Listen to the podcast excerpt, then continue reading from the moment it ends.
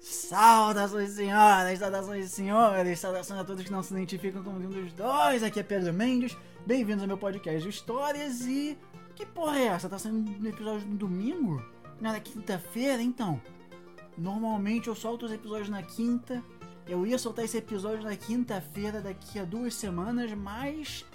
É, pelo teor das histórias e pelo teor do convidado, eu decidi fazer um especial de Dia dos Pais se você ainda não adivinhou, o convidado de hoje é meu progenitor, Márcio de Jagum.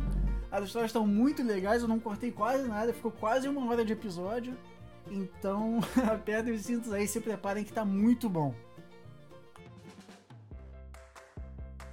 É, advogado, pai de santo, escritor, professor. Muito bem. Diz um negócio, pai. O que aparece no seu, na sua carteirinha de trabalho? eu acho que. Eu nem sei o que aparece na carteira de trabalho, porque a carteira de trabalho já não é assinada há muito tempo. Mas. Justíssimo. Mas. A gente é muitas coisas, né? A gente. A gente é múltiplo em muitas formas de agir, de pensar, de produzir. Eu acho legal quando a gente vai descobrindo ou redescobrindo essas coisas à medida em que o tempo passa. No fundo, a gente é isso mesmo, um pouquinho de cada coisa. Isso é um negócio que eu gosto muito do senhor, porque eu também tenho uma vibe que, ah, eu gosto de fazer uma coisa, eu vou fazer. Então eu sempre gostei de lutar, fui dar aula, sempre gostei de desenhar, criei uns projetos aí, sempre gostei de de podcast, eu tô criando um. E o senhor sempre foi a mesma vibe. Poxa, eu gosto de me comunicar. Programa de rádio, livro. O senhor tem esse lado mais didático que eu acho muito maneiro. E. Quando o senhor chegou e falou: Ah, pintou a oportunidade de virar professor. Gostei, vamos nessa. É, é um negócio que eu acho muito maneiro. Eu gosto da religião. O senhor chegou até o ponto de virar pai de santo. é, eu acho que isso aí me inspirou pra caramba pra nessa, esse mindset que o senhor tem. Ah, que legal, eu fico muito contente. Mas essas transições, Pedro, elas não acontecem assim com o estalar de dedos. Elas vão surgindo aos poucos. São transições que às vezes a gente nem percebe que está passando por elas. Né? O, ah, com certeza. O, o percurso entre advogado e sacerdote, entre sacerdote e professor, eles vão se misturando, vão simplesmente acontecendo. É um processo gerúndio, está acontecendo, está ocorrendo.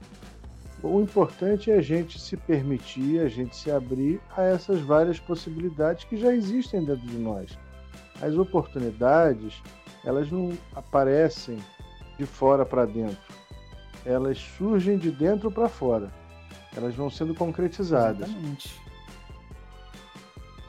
Mas é um negócio que eu acho interessante, porque tem muita gente que é meio pragmática, que a pessoa diz: "Não, eu sou, sei lá, eu sou engenheiro. Então eu vou ser engenheiro, eu não vou buscar muitos projetos eh, fora disso, eu vou ficar meio na minha caixinha." Eu gosto que por mais que o senhor mantenha a sua como é que eu vou dizer, a sua essência, que o, muitas coisas que o senhor faz meio que vão no mesmo caminho, só que o senhor abre muito esse leque. Eu acho isso muito legal. Seguindo o exemplo que você citou. Ah, fulano é engenheiro, então só se dedica a algo que diga respeito à engenharia.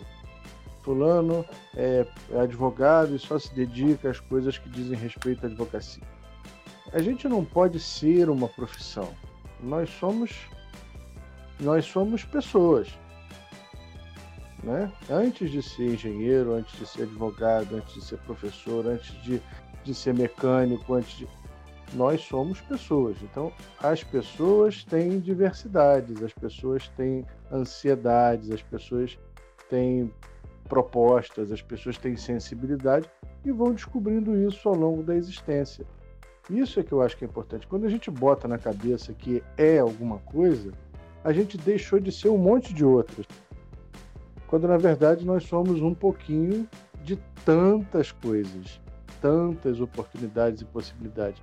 Quanto mais a gente se permitir, repito, quanto mais a gente se abrir a essas propostas, mais a gente tem chance de encontrar momentos, de alegria, de felicidade, de contemplação, de preenchimento do que a gente gosta de fazer. Entendeu? É, mais ainda, na verdade. Uhum. Que a gente arruma um jeito de ser nós mesmos, só que não só no mesma, na mesma caixinha. Isso a gente acaba sendo nós mesmos em vários sentidos diferentes. Isso, nós somos muitos. Que eu sei que o. É, que eu sei que o Márcio advogado é o mesmo Márcio uhum. é, pai de santo, que é o mesmo Márcio escritor, que era o mesmo Márcio radialista, e por aí vai. A gente consegue ser nós mesmos em vários âmbitos, em vários meios, a gente só vai estender as possibilidades. E mais, sabe, filho? Às vezes a gente, por acreditar que nós somos uma coisa só, a gente nem tem a oportunidade de descobrir as outras possibilidades que já existem em nós. A gente não se dá conta de perceber outros talentos, de fazer outras buscas. Se a pessoa bota na cabeça, se a pessoa se limita a uma caixinha, ela vai deixar de observar que esse armário tem um monte de caixinhas, tem um monte de gavetas e que a gente pode brincar abrindo e fechando, abrindo todas, é, é, é degustando tantas possibilidades que, que nós temos à disposição. Exatamente, exatamente. Tanto que eu imagino que o senhor, algumas caixinhas aí abrem, o senhor cria novas aptitudes, melhor do que o senhor já fazia, abre o leque mais ainda. É isso que você falou, é muito interessante. É, realmente. É, é, às vezes esse exemplo da caixinha nem se, nem se aproveita tanto, porque a gente tem a ideia de que são gavetas isoladas, mas não são. É um armário. Que você mencionou, é, é, isso que você mencionou é muito bacana, porque todas essas competências, todas essas buscas que nós fazemos, elas são interligadas. A gente vai adquirindo algumas virtudes, a gente vai aperfeiçoando algumas possibilidades, mas elas não ficam estagnadas naquele setor. Elas são úteis em quaisquer outros setores que a gente for, for usar. Elas se transformam em experiência. E essas experiências é que são é, digamos assim, são, são base para a sabedoria, são base para que a gente aproveite ou reaproveite em todos, todas as áreas, todos os fazeres, todos os afazeres. Né? A gente não dispensa nada disso. Isso se, se acumula no nosso, no nosso ser, na nossa memória, na nossa história, na nossa, nas nossas aptidões. É isso mesmo, acho que é tudo interligado, sim. Isso é muito legal. Isso é muito legal. E vamos começar com as histórias. o que, que o senhor preparou pra gente? ah, tem tanta história. Mas. Ah, quer dizer que o senhor vai voltar. Isso é um bom sinal. ah, é sempre um prazer, é sempre um prazer. Mas é, é, com algumas histórias a gente aprende a fazer ou a não fazer, né? A gente aprende, a gente aprende a não fazer. Eu me lembro de uma história quando você foi atropelado. Ih, vamos começar bem. Você se lembra disso? Então, eu me lembro de pedaços. Eu não me lembro do atropelamento em si, por isso que eu ouvi umas três versões diferentes do pessoal que estava lá. eu acho que eu já te falei disso aí, que eu ouvi, só naquele momento que eu acordei, eu vi uma pessoa falando que eu saí correndo, um que eu, que eu caí no cadastro, um que o carro chegou em alta velocidade que eu nem vi chegar. Eu não lembro. Para mim, a versão que colou foi a do, do cadastro. Porque meu cadastro estava sempre desamarrado, eu via, eu via, eu era muito estabanado, eu via caindo para tudo que era lado. E a versão que a gente conta é essa, só que eu mesmo não me lembro do que aconteceu. Eu me lembro de ter acordado com a tia Socorro, umas 15 pessoas em cima de mim, o senhor chega correndo de carro. Aí eu acordo de novo na ambulância, acordo de novo no seu carro. E aí é... foi aquela história que o senhor vai contar agora. o interessante é que o mesmo fato é lembrado de maneiras diferentes por várias pessoas. Às vezes a gente confunde os acontecimentos, a gente cria outros personagens é, mistura os momentos. Mas o, o que eu me lembro foi o seguinte: você estava indo para a escola de manhã e tinha uma mania de deixar sempre o cadastro desamarrado. Toda vez a gente falava com você, Pedro, Nossa. amarra o sapato, Pedro, amarra o sapato. Enfim. E nesse dia, Pedro não amarrou o sapato. claro, eu tava... naturalmente. eu estava deitado ainda, não tinha acordado, e fui surpreendido com o vizinho, marido da Socorro, que você mencionou, o Paulo, Paulão, abrindo a porta do meu quarto e gritando: Pedro foi atropelado. Acordei exatamente desta maneira. Tomei um susto, né? E a primeira pergunta que eu fiz é a seguinte: tá vivo ou tá morto? Não, tá vivo. tá vivo. Então tá bom. Aonde ele está? Tá aqui na esquina. Aí a Adriana levantou desesperada, do jeito que estava de pijama, foi correndo para lá. Mas como eu já tinha informação de que você estava vivo, e imaginei que dali fosse necessário levar para o hospital, tomar as providências. Aí eu me arrumei, eu me arrumei, troquei de roupa, peguei documento, peguei chave do carro e já fui para a esquina, que fica mais ou menos uns 100 metros daqui de casa, onde você teria sido, onde você teria sido atropelado de carro. É. Aí cheguei lá, tinha uma quantidade de gente e tudo mais é, consegui falar com você, você está bem? Ah, não, estou bem. Você estava um pouco assustado, mas a ambulância já estava chegando. E aí, como eu estava de carro e já estava prontinho, eu fui seguindo a ambulância no meu carro. Você seguiu na ambulância e eu fui atrás. A Adriana não pôde comigo porque ela estava de pijama. Ela teve que voltar é. para casa. e eu fui seguindo a ambulância. Só que naquele dia, você estava indo para a escola. É, e nós dividíamos os dias em que você ficava aqui em casa e outros que ficava na casa da sua mãe. A uma certa altura da manhã, a sua mãe me liga. Deu tudo certo? Pedro ah, já está na escola? Porque aquele é. dia tinha feira de ciência na escola que ia bater com a minha troca de faixa do judô. Exatamente. E aí o senhor e a minha mãe, eu acho que iam para lá naquele dia. Isso. E eu não quis preocupar a sua mãe. Porque eu não quis preocupar sua mãe, porque se eu, conhecendo a sua mãe, se eu dissesse que você foi atropelada, ela ia ficar desesperada, né? Eu falei, é. eu não quis, eu não quis é, preocupá-la. E fui então esperando os acontecimentos, dizer, imaginei que você fosse para o hospital, dali você fosse ser liberado rápido e é. pronto. É. Então quando ela me perguntou, cadê Pedro? Pedro não chegou na escola? Eu falei, não, ele atrasou um pouquinho. Tá. Aí é. depois ela me... nós chegamos no hospital e, e, você e você tinha que passar pela, pela, pelo exame de raio-x para saber se quebrou alguma coisa, se estava inteiro. Aí ela me liga de novo. Mas ele chegou atrasado? Por quê? Eu falei, ah, não, ele se machucou. Mas também não disse como. O cachorro subiu no telhado. Aí, ah, tá. E eu imaginando que depois do raio-x você já tivesse liberado. Ah, pera Mas você aí. não foi liberado. Tem uma outra história, deixar... uma sub-história é. nessa aí que o senhor tem que mencionar. Daquela velhinha.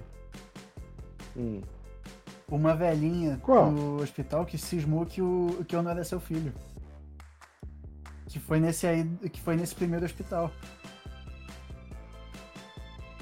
me lembro o que foi. Como é que foi essa história? Agora você me pegou. Porque quando a gente chegou lá, que eu tava esperando pro raio-x, eles me, eles me de... colocaram numa cama e tal. Num. Numa sala mais aberta, assim. E do meu lado, do lado que eu, uhum. o meu rosto não estava reconhecível, tinha uma senhora que ela olhava para mim, olhava pro senhor e falava: oh, Moço, esse garoto aí não parece com você, não. O senhor não lembra disso? Não, não lembro, não lembrava disso. Eu, ela ficou uns 20 minutos, enquanto a gente estava esperando para eu ir tirar a radiografia, voltar, para vo e voltar a ver o, o médico para ver o resultado, ela ficou uns, uns 20 minutos, uma meia hora discutindo com o senhor sobre a paternidade. Eu tava me sentindo no ratinho. Essa, eu não me lembrava desse, dessa sub-história. Mas aí, essa altura da, da, do campeonato, é. totalmente já estava ficando preocupado, porque eu disse que você tinha caído, eu disse que você estava é, é, sendo, sendo é, cuidado do machucado, E ela, mas caiu aonde? O que aconteceu? E que machucado é esse? Aonde machucou? Aí quando você saiu do raio-x, que o médico falou que você ia ficar em observação um pouquinho, ela me liga de novo. Mas então, ele caiu? Onde ele caiu? Machucou? Onde machucou? Tá fazendo machuc... tá fazendo curativo? Eu falei, não, não, fica tranquila. Ele já tá aqui no hospital. Como? No hospital? Que machucado foi esse, cara? Ah, meu Deus. Aí eu falei, não, fica tranquilo, tá em observação. E observação! O que aconteceu ah, com meu filho? E foi. Bom, enfim. E aí eu fui contando a história aos poucos, né? Ela foi, ela foi decifrando a história aos poucos. Falei, não, mas fica tranquilo, tem observação, mas o carro que, que, que pegou ele não machucou. Porque ele foi atropelado! Tá tudo quebrado! Ah, meu Deus. Enfim, como o dia se estendeu em torno desse seu atropelamento, daqui a pouco me chegam no hospital, já de tardinha, chegam no hospital, me lembro, sua avó, seu avô, seu tio Fábio, que é médico, e ela.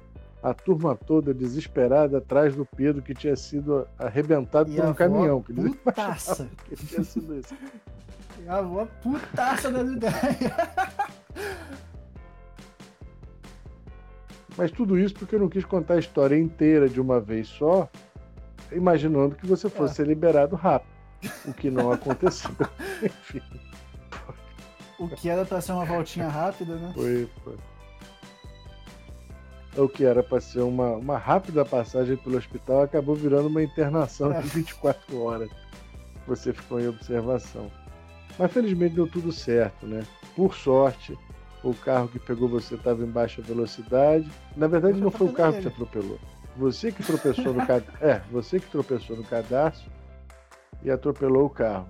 A, a estrada onde você foi atropelado ou atropelou o carro era ainda bem precária, era a estrada dos Bandeirantes antes da, da ampliação, muito esburacada, muito estreita, mal sinalizada é, naquele é, foram momento. Foram colocar um né? sinal lá uns 10 anos depois. Então.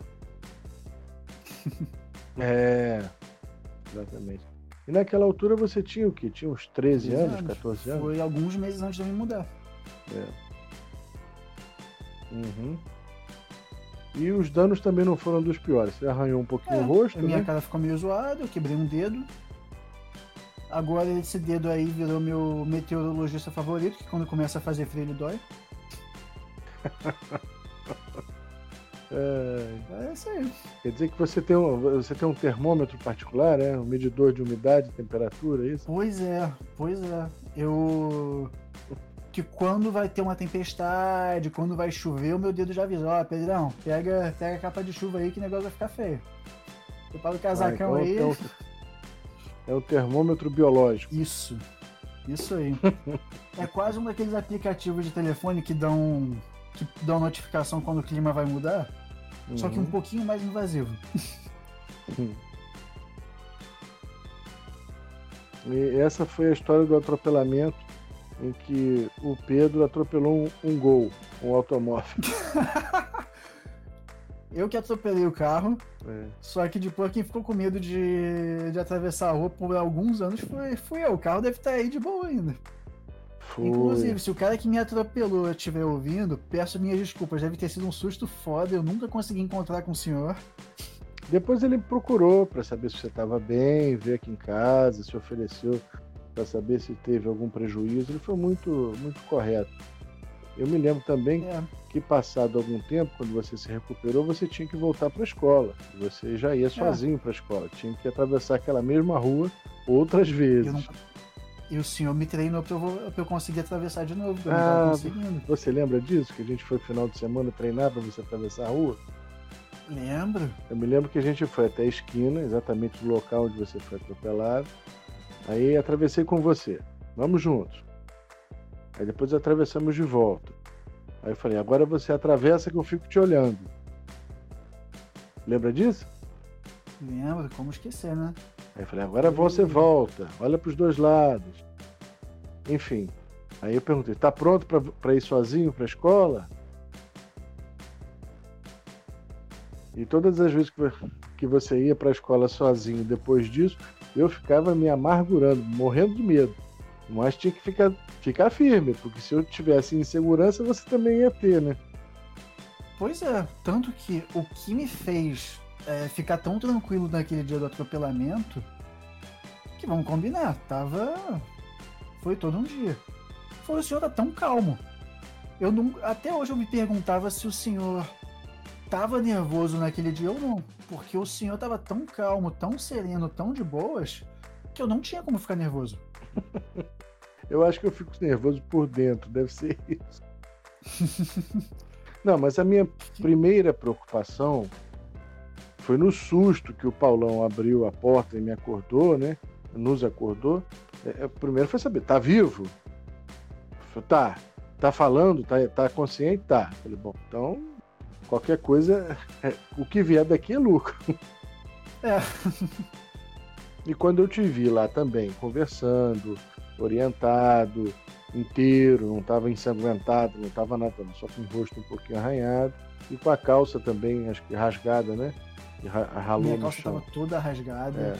Aliás, vale mencionar, naquela época eu tinha duas manias. Que eu nunca amarrava o sapato e eu nunca usava cueca. Se nesse dia, sol de 40 graus de manhã, minha calça toda rasgada no chão, eu tivesse rolado naquele dia sem cueca, estaríamos. Esse programa se chamaria o Eunuco Hipster. Porque. Nossa Senhora! Mas eu lembro que naquele dia. É... Não foi tão. Na hora que eu acordei, eu falei, tá, eu fui atropelado. Tá, tem um monte de gente em cima de mim eu tô consciente. Aí eu lembro que eu comecei a mexer a mão, mexer o braço, ver se tinha alguma coisa, que, é, alguma coisa quebrada que eu não tava conseguindo mexer. Eu mexi dentro do pé falei, tá, eu ainda tô sentindo minhas pernas, estamos de boa. Eu tentei levantar e falei, eu ainda consigo, só que o pessoal tá me empurrando, eu não, é melhor não levantar.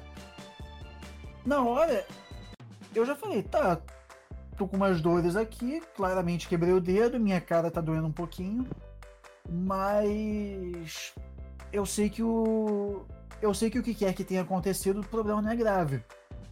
Então, quando o senhor chegou tranquilíssimo, isso é, tava parecendo tranquilíssimo, porque do jeito que o senhor falou, era sua cara, salvou o dia. Hum, o senhor salvou o dia lá. Então deu certo. É. Então funcionou, deu certo. Deu certo. Que eu lembro que até o resto da família, que a minha avó, que era uma força da natureza, quando chegou lá, junto com o tio Fábio, com a minha mãe, que naquela época também não era muito fácil. O senhor meio que naquele primeiro diálogo o senhor já deu uma acalmada no pessoal. Ou seja, salvou o dia duas vezes ali.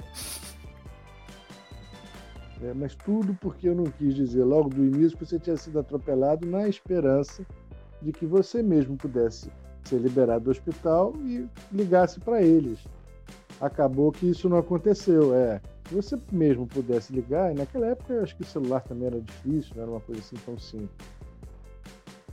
Ó, pros ouvintes aí que não me conhecem, eu não sou tão velho assim não, tá?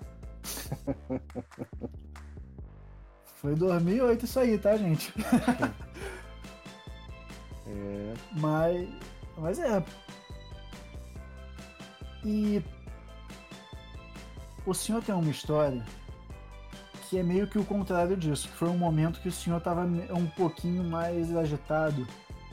Eu normalmente não peço história, mas é porque essa é muito boa. Ah! Nessa época eu advogava para as empresas que atuavam no porto do Rio de Janeiro. E nós vivíamos uma transição muito difícil, que era a implementação da Lei de Modernização dos Portos que significava a alteração de muito daquilo que era praticado até então. Né? Os sindicatos perdiam um pouco de, de poder político, as empresas tinham que pagar uma certa indenização, enfim, todo aquele status quo, toda aquela realidade estava muito mexida. E os sindicatos de portuários, né, principalmente as diretorias, ou alguns diretores estavam bem aborrecidos com isso. E como eu é. trabalhava para as empresas, né, tinha que fazer essa interlocução justamente com o, o, os sindicatos, eu negociava com os sindicatos. Aí um dia eu estava numa reunião fora, bastante estressante tudo mais. Aí quando chego no escritório, a, a Maria do Céu, a secretária, disse, bastante tensa, né? Olha, tem um senhor aí dentro está muito nervoso e quer falar com, com, com o senhor, mas ele está muito tenso. Só que eu, como já cheguei agitado da rua, nem perguntei qual era o assunto. Eu disse, mas ele não marcou nada comigo eu tenho outro compromisso, ele não marcou nada, não sei o quê. Entrei na sala de reuniões, meio que esbaforido, dizendo, olha, fulano, é, fulano, nós não marcamos nada, presta bem atenção. Você telefona para mim, a gente vai agendar um dia, a gente conversa com calma, não sei o quê. E o cara ficou tão surpreso com aquela minha atitude assertiva. Não, não, tudo bem, tudo bem. Então tá, tá, eu ligo pro senhor, tá, tá. Foi embora. Aí quando dispensei o sujeito, fui para minha sala, a secretária chegou, ela, com, com, mais uns dois ou três funcionários, todos com os olhos arregalados. Eu falei, o que aconteceu? Aconteceu alguma coisa? Por que vocês estão assim com essas caras? Aí um olhou para a cara do outro e disse, esse homem estava armado. esbaforido contra o senhor, cuspindo cobras e lagartos e botou o revólver em cima da mesa, disse que só saía daqui se o assunto dele tivesse resolvido, não sei o quê. Aí quando eles me contaram essa história, aí que eu fiquei com medo. Aí que eu fiquei com as pernas tremendo. Falei, mas vocês não me contaram nada? Como é que vocês me deixaram passar um pouco desse? Um risco desse? Mas o senhor não nem deu tempo de esclarecer, entrou logo na sala, falou com o homem, botou o homem para fora. Aí que eu relaxei na cadeira, fiquei gelado, me faltou ar, a perna tremeu. o cara deve estar tá pensando até hoje que eu sou o maior valentão da história. Quando acaba, o maior medroso. O cara. Mas tem um negócio, que o senhor também tem toda uma presença. Pra quem não. Pra quem tá ouvindo isso aí e não sabe, pros 12, 13 brasileiros que não sabem quem é meu pai, uma ação enorme e, cara, é uma presença. É uma presença. eu acho que foi só a presença. Acabou que nunca mais eu falei com ele. Eu nunca tive problemas assim graves. Esse, esse, esse homem, ele estava um pouco nervoso. Talvez não fosse nem por minha causa, porque eu não era advogado dele, eu nem tinha uma, uma relação é. direta com ele. Eu conhecia das negociações entre o sindicato patronal e o sindicato de trabalhadores, né? E quando acaba, é, é as pessoas é, é, confundem as coisas, né? Não é o advogado que, que, que decide o padrão da é. negociação. A gente acaba sendo só intermediário. Mas nunca tive esse tipo de inimizade, nem nunca tive problemas depois é. disso, nem antes disso. Foi um episódio à parte. Acho que o cara estava querendo fazer uma pressão e como por acaso, por sorte, eu não caí. Pois é. Deu tudo certo. Foi aquele negócio de, de atacar o mensageiro, né? Que o problema não é, o problema não é o mensageiro, é, o problema é a mensagem. É de onde ela está vindo. É. Exatamente. Mas acabou que deu tudo certo, deu tudo certo. Mas esse foi um fato é. inédito. Outra coisa que eu me lembro também, Pedro, foi quando eu cortei seu cabelo. Você lembra disso? Lembro. Lembro. Pedro teve uma época, vou contar para os seus ouvintes agora, hein? Pedro teve uma época que não gostava, que não gostava de cortar o cabelo. Tava com o cabelo enorme, Olha. uma juba. Aí eu falei, Pedro, vamos cortar esse cabelo, vamos diminuir um pouquinho. Lembra disso? Menino, você está parecendo um cotonete. vamos ajeitar esta merda. Isso já era um domingo, final da tarde, quando finalmente eu consegui convencer o Pedro a cortar o cabelo. Aí eu peguei um, como é que iria cortar o cabelo? Eu não tenho, não sei cortar com tesoura. Cortava o meu próprio cabelo com a máquina elétrica que eu usava para tirar a barba, né? Para baixar a barba, passava no cabelo. Eu falei, olha aqui, Pedro, a máquina não dói. E você tremia na cabeça. Eu tenho medo dessa máquina. Essa máquina vai machucar e vai me cortar todo. Não, não tem nada disso. Olha aqui, eu passo na barba toda hora, não machuca, não tem nada disso. E é, quer ver? Aí passei assim no braço, para mostrar a você que não tinha nada. Falei, quer ver? Vou passar aqui na sua cabeça, você não vai sentir nada. E passei da nuca para o alto da cabeça, de uma vez só. Imagine um moicano ao contrário. Só que eu tinha esquecido de botar o pente na máquina. Ela cortou zero. Então foi aquele, aquele caminho, aquela estrada da nuca até o alto da cabeça. Com a cabeça cabeluda, um jubão e com um buraco da nuca até o alto da cabeça. Imagine um monge franciscano que exagerou um pouquinho na dose. Eu fiquei gelado. Você com medo de cortar o cabelo, não queria cortar o cabelo e agora não tinha jeito, porque não era só cortar, tinha que pelar a sua cabeça. É. Aí você, pai, aconteceu alguma coisa? Pai, o que que houve? Eu fiquei estatelado, né? Pai, aconteceu alguma coisa? O que que aconteceu? Quando você botou a cabeça e sentiu o buraco. Ui, que pariu. Aí eu falei, e agora? Como é que a gente vai consertar isso? Aí toca de tentar encontrar um cabeleireiro aberto. Nós fomos, foi, fomos de shopping em shopping até encontrar um cabeleireiro aberto. Que já estava no final do dia, no domingo. Até que a gente encontrou uma, uma, um, cabe, um cabeleireiro, uma moça que cortava o cabelo, que fez um milagre. Eu não sei que jeito que ela deu. Raspou o resto, né? Não, mas ela, ela, ela abaixou o resto para ficar proporcional, mas foi fazendo como se fosse assim um. Fez um degradê. É, é, fez um degradê. Só que você ficou com horror ao corte. Naquele mesmo dia no shopping, comprei uma touca para você. Lembra que você escolheu uma touca? Lembro. Virou meu uniforme. Caramba, Fiquei anos aquilo. Ficou com aquela touca enfiada na cabeça até o cabelo crescer. Tomava banho, enfiava a touca. Tirava, tomava, saía do banheiro e enfiava a touca de novo. E, gente, é Rio de Janeiro. Calor senegalês. É, verdade. Meu cabelo deve ter nascido podre de tanto suor a umidade que tinha dentro daquela touca, que eu também não deixava lavar. É, foi um problema. Aquela touca ali virou a segunda pele, né? E a parte mais engraçada é que quando eu saí do Rio de Janeiro para vir morar num lugar frio onde eu preciso de touca, eu parei de usar, só voltei a usar agora. ah, Pedro, Pedro. Caraca.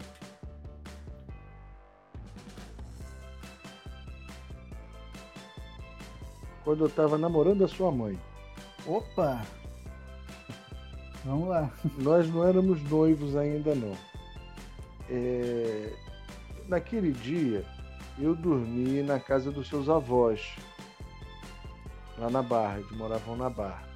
Sua mãe morava lá e eu tive que dormir lá porque alguma coisa eu tinha que fazer no centro da cidade no dia seguinte, era mais próximo. Então eu dormi Nossa, lá. Você morava em Niterói, né? É.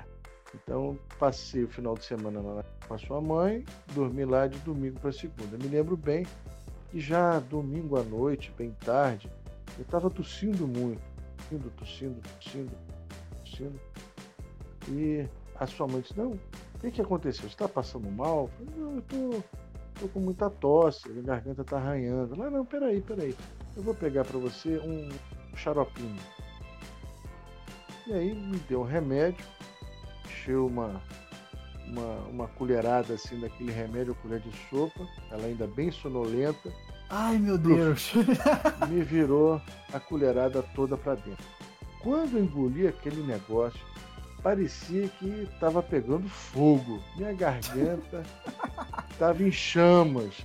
A sensação que eu tinha estava saindo fogo pelas orelhas, pelo nariz, pela boca. Eu, eu acho que eu tinha virado um dragão. Eu falei, Amélia, o que é isso? O que, que é isso que você me deu? Ah, é o xarope. Eu falei, não é possível. Esse xarope deve ter algum veneno? Você não tem veneno de rato? Que história é essa? e ela ligou a luz e foi ver o rótulo do remédio. Ela pegou a caixa errada. Em vez de ser o xarope, era um antisséptico vaginal.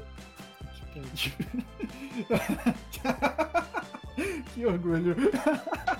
Que era para ser dissolvido uma colher de sopa em um litro de água e fazer uso externo. E ela me deu a colher de sopa concentrada daquele negócio. Goela abaixo. E aí foi um escândalo. Ela começou a rir, ela ria, chorava, acordou seus, os seus avós, os pais dela. E o seu avô ria, ria, ria. Ai, meu Deus. E a, e a sua avó, dá água para ele, dá água para ele. Eu bebi mais de um litro e meio de água, já estava quase vomitando, já saí, não sei se queimava, se saía fumaça.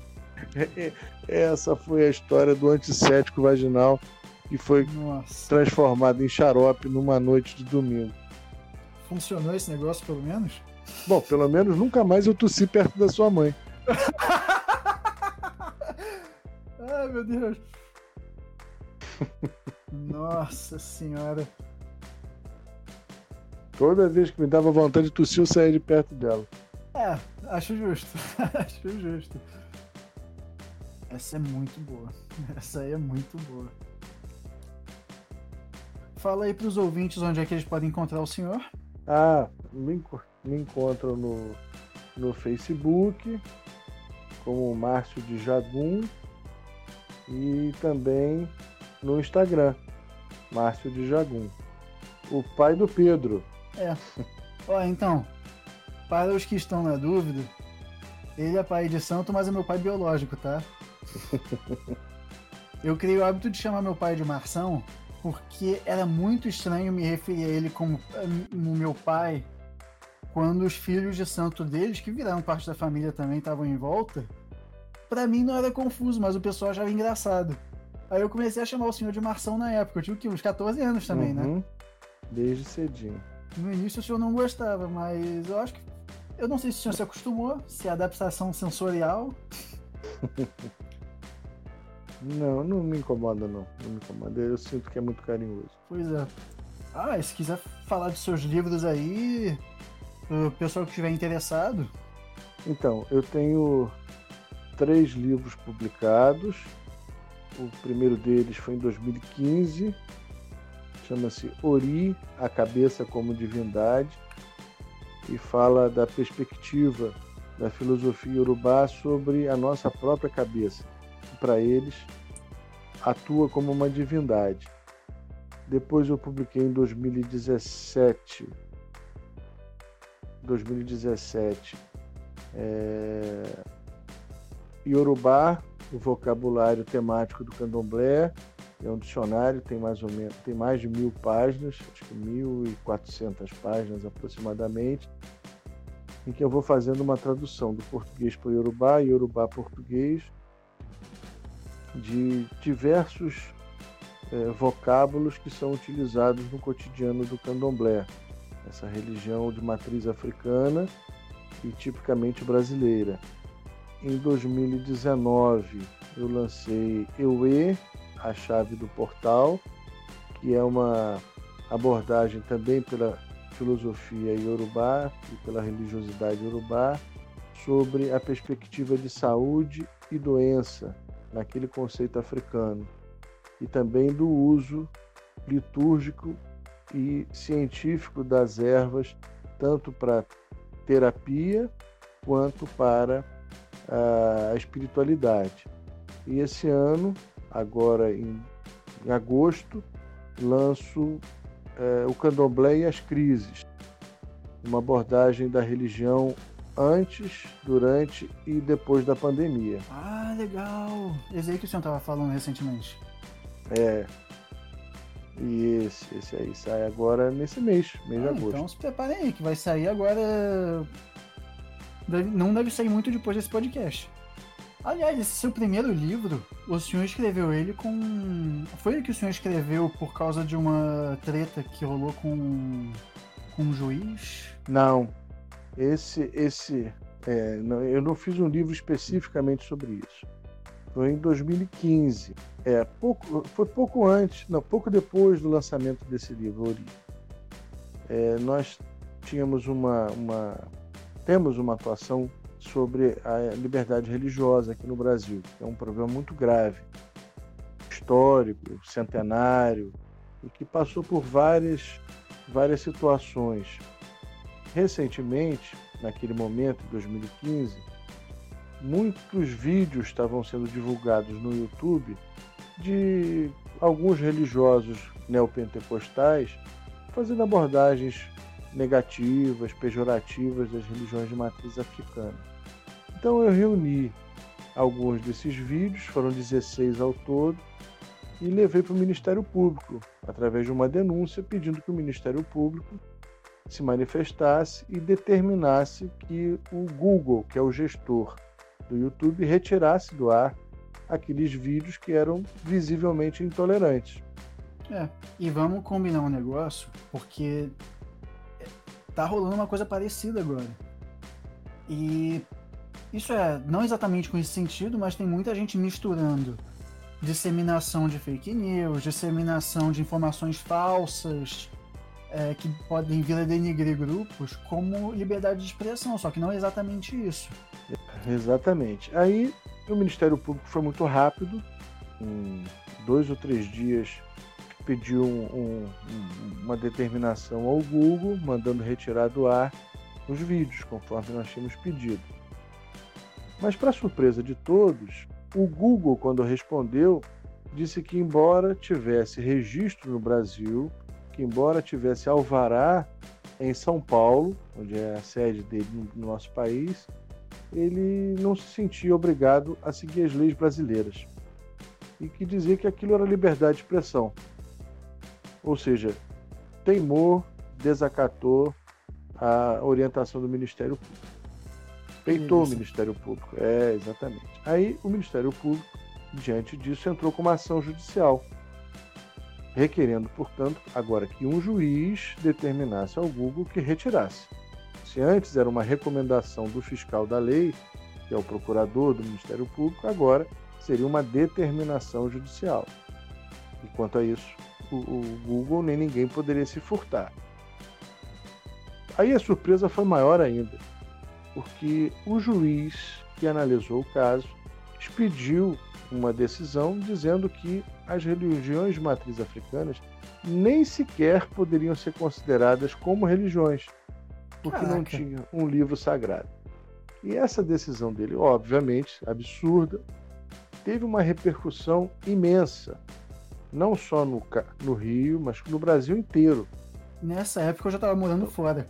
E eu lembro que eu ouvi muito falar disso, mas eu não sabia que o senhor era envolvido. É, fui eu, fui eu culpado. Isso virou, é, é, entrou no relatório casos graves de intolerância religiosa da ONU. Isso entrou no relatório de intolerância religiosa que a embaixada dos Estados Unidos no Brasil fa faz anualmente. Isso gerou uma série de manifestações no Brasil inteiro. No Rio, Brasília, São Paulo, Belo Horizonte. É, muitos pesquisadores incluíram esses dados nas suas pesquisas acadêmicas. Enfim, foi uma repercussão enorme. Esse episódio, é, resumidamente, eu conto neste livro que sai agora, esse ano. Esse que eu falo sobre o candomblé, o título é O Candomblé e as Crises, pensando a religião antes, durante e depois da pandemia. É, por que, que eu faço esse recorte, ou por que, que eu abordei esse tema falando no livro a respeito da pandemia e as consequências na religião? Porque a pandemia é uma crise, mas há outras crises que já existiam antes e há outras crises que estão inacabadas, que certamente persistirão depois que a crise ou, ou o problema da Covid ficar para trás.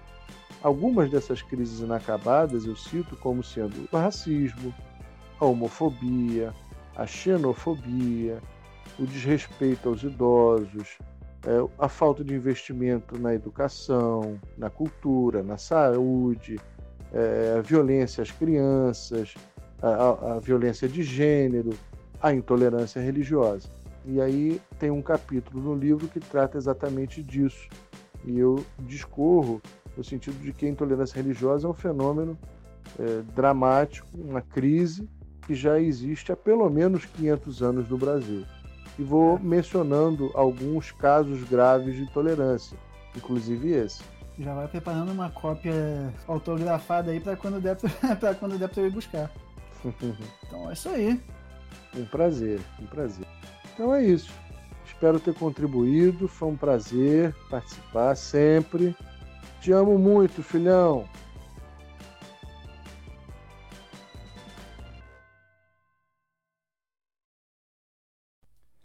Só para fechar aí, gente, queria deixar um feliz Dia dos Pais para todas as figuras paternas presentes aí que dão amor real e carinho aos filhos que estão trabalhando pela desconstrução desse sistema tóxico com tantos maus exemplos que a gente vê por aí.